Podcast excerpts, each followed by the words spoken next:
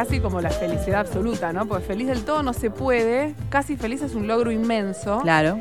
Eh, y lo que pensaba es cómo a veces es necesario aislarse de la macro para estar casi feliz. Porque si nos dejamos llevar por la vorágine cotidiana, a veces nos lleva puestos, ¿no? Estamos en un momento eh, de mucha convulsión política, de una debacle económica que nos tiene ahogados, como los, los hombres envasados al vacío de este artista que nos contaba eh, Beatriz Antico recién.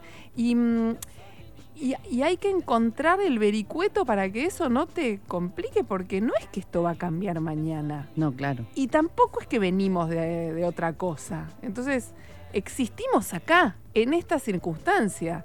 Hay maneras de, de encontrarle la vuelta si es que no te está saliendo o que no sabes cómo hacer.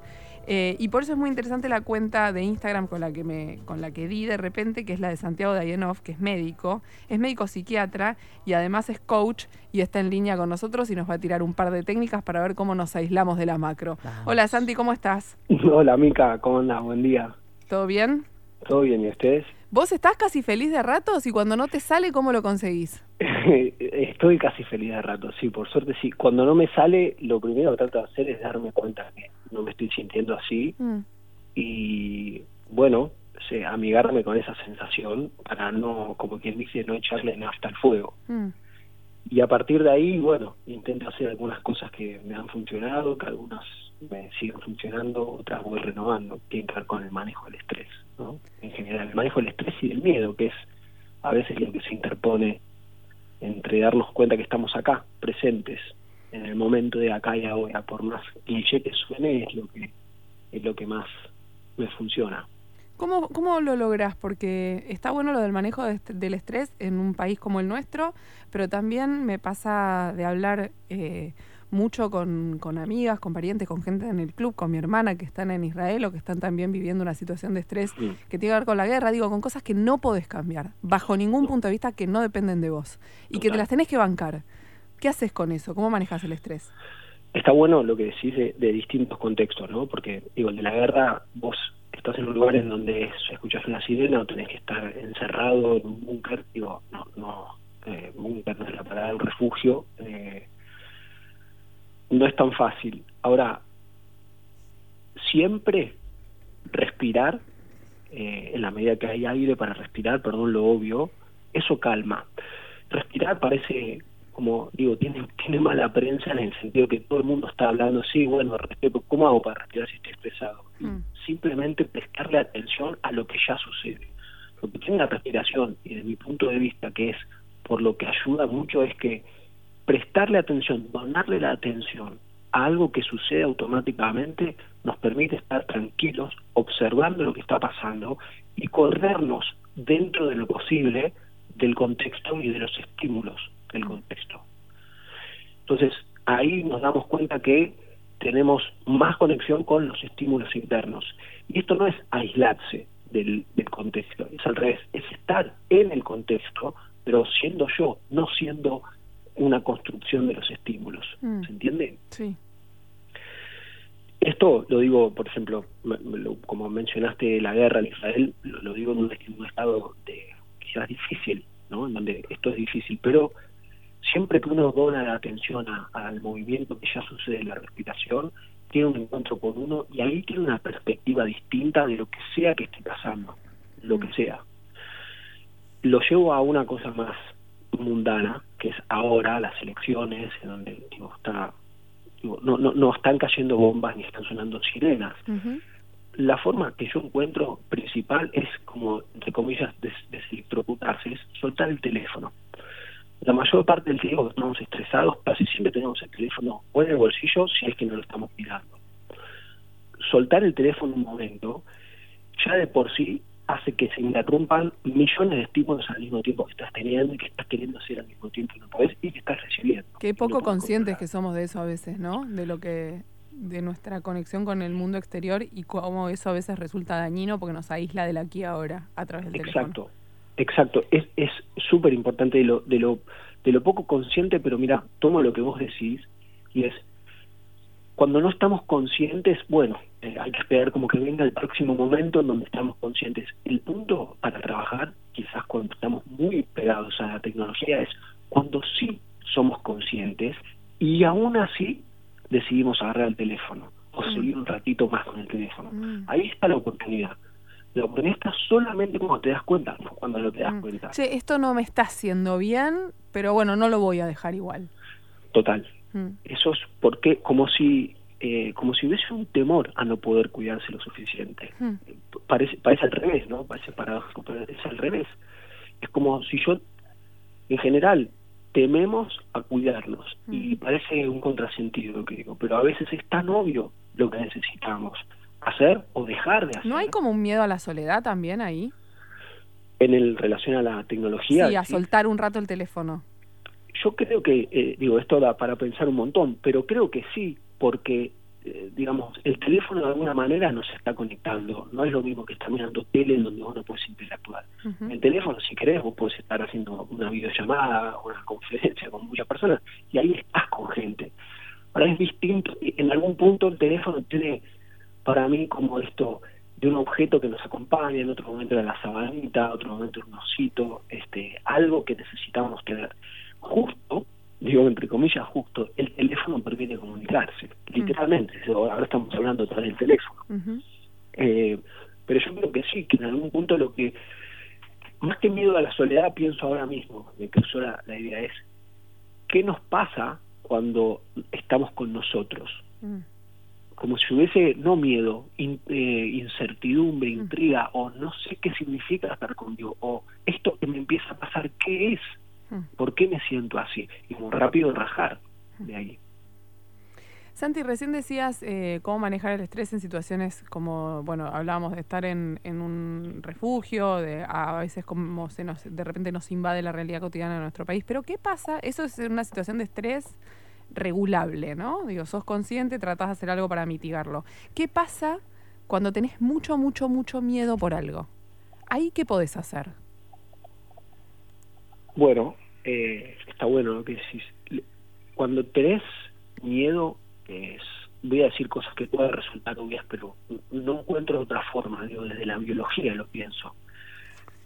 Reconocer que tenés miedo y aceptar que tenés miedo es, es muy importante, porque de alguna forma cuando lo aceptás, empezás a darte cuenta, por ejemplo, que los efectos del miedo, o sea, tengo taquicardia, eh, estoy como eh, tengo ganas de llorar o me duele la panza. Entonces, al registrar eso otra vez, no es observando la respiración, sino estás dándote cuenta qué te pasa en el cuerpo. Entonces decís, bueno, está pasando, aceptar no decir, bueno, acepto el miedo, lo abrazo, ¿viste? Me- medio me estoy burlando, sino que decir, tengo miedo, ¿y cómo se siente? Mm. Bueno, me duele la panza, tengo taquicardia, me, se me Mm. puso la piel de gallina, eh, quiero vomitar, lo que sea. Entonces ahí no te estás más culpando por sentir miedo, porque entendés, esto es una respuesta que tiene que ver con algo que está pasando ahora ahí. Si no está pasando ahí porque no es visible, está pasando en mi cabeza, algo está pasando aunque yo no me dé cuenta en el, en el exterior que me hace generar estas respuestas. Entonces, al dejar de culparte y entender que es una respuesta humana común, entras otra vez en, como en, un, en una órbita de posibilidad de control de lo que hablábamos antes. Me doy cuenta que estoy con el teléfono, lo puedo soltar. Me doy cuenta que tengo miedo. Bueno, ¿qué puedo hacer? ¿Es en relación al estímulo o no?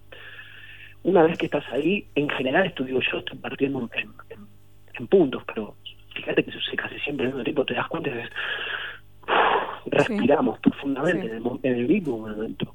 Pero si esto lo haces consciente, decís, ah, escucha, respiré y se sintió bien, porque casi siempre que respiras profundo algo se siente bien. Entonces ahí puedes no solo ya respirar profundamente, sino decir, ah, me acordé de la respiración, Mm. bárbara. Entonces ahí intentar inhalar lenta y profundamente. Finalmente se trata mucho de dar cuenta de lo que estás transitando, ¿no? Y pienso en, en mi rol de madre, donde muchas veces se cae un hijo y le decís, no pasa nada, no pasa nada. Te- lo- Sí. estás haciendo exactamente lo contrario. O sea, después hay que desandar todo ese camino, que seguro que nuestras madres nos dijeron lo mismo, eh, de Mm. adulto para decir, no, para, para, para, sí pasa, me acabo de hacer bolsa una rodilla, me duele, la pasé mal, no me quería caer. O sea, sí Claro. pasa, ¿no? Sí, pa- obviamente que pasa, sí. Lo- creo que, digo, lo que haces está bueno porque es una forma de que el niño no se asuste eh, y que el, el golpe no le genere como quizás una respuesta desmedida emocional. Hmm. Que, digo, no sé esto que acabo de decir, no estoy seguro, que le genere lo que le genere, básicamente, pero creo que vos lo haces con el sentido de que no pasó nada. Sí aunque aunque uno puede decir, uy, te golpeaste la rodilla. Igual ahí, Santi, te sumo algo. Vos querés que no pase nada. O sea, es una imposibilidad de vos ver que no querías que le pase eso, ¿no? Que no querías que le pase eso y que no querés ni angustiarte de ver que tu hijo le puede estar pasando algo, ni tampoco inconscientemente que eso traiga, aunque no te estés dando cuenta, tus momentos donde Claro, y tiene mucho que ver con la frustración también. Claro, claro, porque digo, te podés haber golpeado queriendo hacer algo o, o digo, te puede traer recuerdo de cuando te golpeaste y no sé, no, no había nadie, por ejemplo. Esos momentos, los primeros momentos de golpe, no, no, no, nos acordamos, pero deben ser raros. Si uno se puede pensar, ¿qué es esto que me acaba de pasar? Que me caí, me golpeé y duele. ¿Qué es que duele? ¿Qué es, esto que, que tengo ahí, que miro ahí y no veo nada, pero duele? ¿no? Como la rodilla.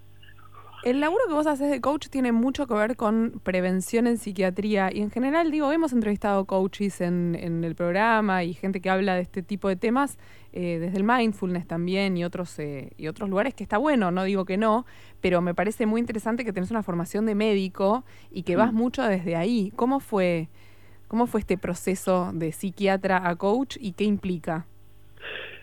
Eh, como médico y, siempre, siempre, me importó la, la prevención, y desde la psiquiatría siempre me preocupó decir cómo uno puede prevenir estas cosas que, empecé a ver, estos hechos, estas enfermedades que veía en pacientes adultos. Entonces, creo que es una manera de entender, digo, de dónde, siempre estás pensando de dónde vienen. Nunca a alguien que le está pasando algo en psiquiatría no tiene que ver con algo de los hechos de su vida. No, claro. Nunca. Entonces, es como ir todo el tiempo en la película para atrás, para atrás, para atrás, al punto de, de tratar de decir, bueno, ¿por qué no tratar de trabajar? Esto es algo que intento mucho, mucho, es ¿por qué no trabajar con quienes ven a los a, los padres, por decir algo, cuando todavía no son padres, o cuando están ya son padres porque está embarazada la mujer, o porque digo desean tener un hijo, o sigo más adelante, cuando recién nace, cuando van al pediatra, son todos momentos en que los seres humanos vamos al médico sin que haya una enfermedad.